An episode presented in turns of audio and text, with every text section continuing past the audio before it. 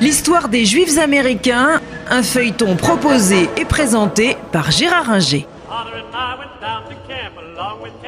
Les années 1950 vont être pour les Juifs américains des années euh, contrastées. Euh, le début de la période est loin d'être euh, favorable politiquement aux Juifs parce que le macartisme va euh, régner au moins jusqu'en 1953-54 et que ce macartisme, cette fermeture et ce repli des États-Unis sur eux-mêmes, euh, sur le plan idéologique, euh, cette lutte paranoïaque anti-communiste, cette méfiance à l'égard de tout ce qui est étranger, ne peut pas convenir aux Juifs et euh, beaucoup de juifs progressistes, et aux États-Unis, euh, ils étaient nombreux à l'époque, beaucoup de ces juifs progressistes, à Hollywood, mais pas seulement, vont être victimes du macartisme qui va faire régner un climat euh, pesant sur l'ensemble du pays. La période va également être marquée par le procès des époux Rosenberg, à partir de 1951, les époux Rosenberg qui seront exécutés en 1953 pour euh, espionnage euh, en faveur de l'Union soviétique. Et euh, ils seront accusés d'avoir transmis des secrets importants, notamment concernant la bombe atomique, à l'Union soviétique. Il y a une campagne menée par le Parti communiste un peu partout dans le monde en faveur des époux Rosenberg.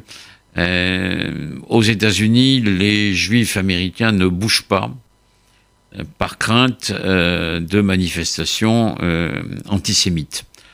Alors on sait qu'aujourd'hui que Julius Rosenberg était certainement coupable d'espionnage en faveur de l'Union soviétique. Sa femme Ethel l'était beaucoup moins, elle était à peine impliquée. Euh, mais lui, il n'y a aucun doute, on a maintenant toutes les preuves euh, que euh, c'était effectivement un espion. Le problème, c'est qu'en matière d'espionnage, les affaires se règlent généralement par des échanges d'espions.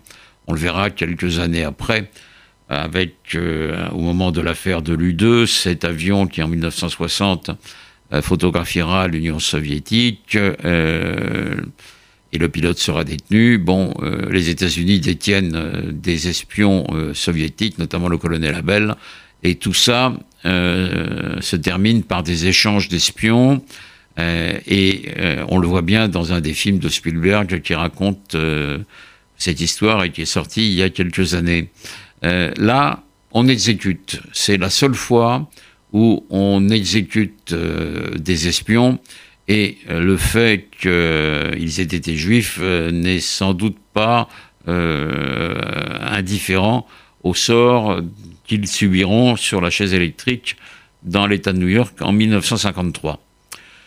Tout ça crée un climat assez lourd qui va continuer avec l'élection d'Eisenhower, républicain, alors que les juifs votent démocrates à 70-80%. Jusqu'à aujourd'hui, il n'y a pas de changement pratiquement. Euh, et euh, Eisenhower, qui est élu sous l'étiquette républicaine en 52 et réélu en 56, euh, depuis la mort de Roosevelt, un amendement a été passé pour qu'on ne puisse pas dépasser deux mandats. mais Eisenhower va faire ces deux mandats. Euh, en 1956 éclate l'affaire de Suez et euh, les États-Unis ne vont pas prendre position pour leurs alliés français, anglais, ni pour Israël, qui n'est pas à l'époque leur allié, avec qui les relations sont correctes mais sans plus. Euh, et Eisenhower va mettre le holà à la politique anglo-franco-israélienne Israël ayant envahi le Sinaï et les Franco-Anglais se posant théoriquement médiateurs pour en fait occuper la zone du canal de Suez et faire tomber Nasser, qui avait eu le mauvais goût de nationaliser le canal, Eisenhower, avec l'Union soviétique, mettent le haut là, tous les deux, à l'encontre des trois pays. Cela montre que les intérêts des États priment tous les sentiments qu'on peut avoir. Et cela permet de rappeler à tous ceux qui pensent que l'alliance entre Israël et les États-Unis est, éternelle qu'en matière de politique internationale, on n'a pas d'amis, on n'a que des intérêts, comme disait euh, le général de Gaulle. Donc les années 1950 euh, ne sont pas euh, très favorables aux juifs dans beaucoup de domaines, mais dans la vie intérieure américaine, malgré un certain antisémitisme qui existe. Euh, il y a un film avec Gregory Peck qui s'appelle Le plafond de verre et qui montre bien que l'antisémitisme était toujours, euh, toujours présent.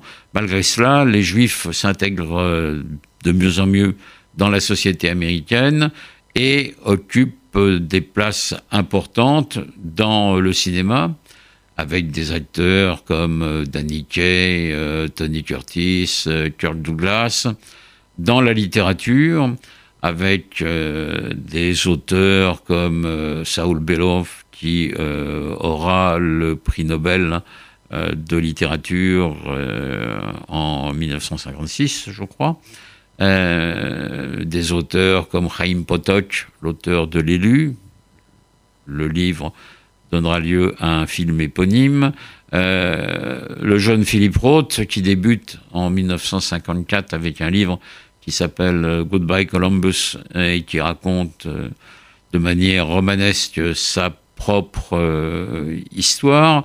des gens comme Bernard Malamud et puis Isaac Bashevis Singer qui sera lui prix Nobel en 1978. Bref, la vie intellectuelle est marquée par euh, la présence de, euh, nombreux, euh, de nombreux juifs qui marquent de leur empreinte le paysage culturel américain. Et dans la vie économique, si on trouve peu de juifs dans l'industrie, qui est dominée par des magnats républicains, notamment l'industrie du pétrole, qui a donc partie liée avec le monde arabe, dans les professions libérales, qu'il s'agisse de médecine ou bien euh, de professions juridiques, les juifs sont très nombreux et s'épanouissent de mieux en mieux euh, dans euh, la société américaine. Et on retrouvera cet épanouissement au cours des années 1960.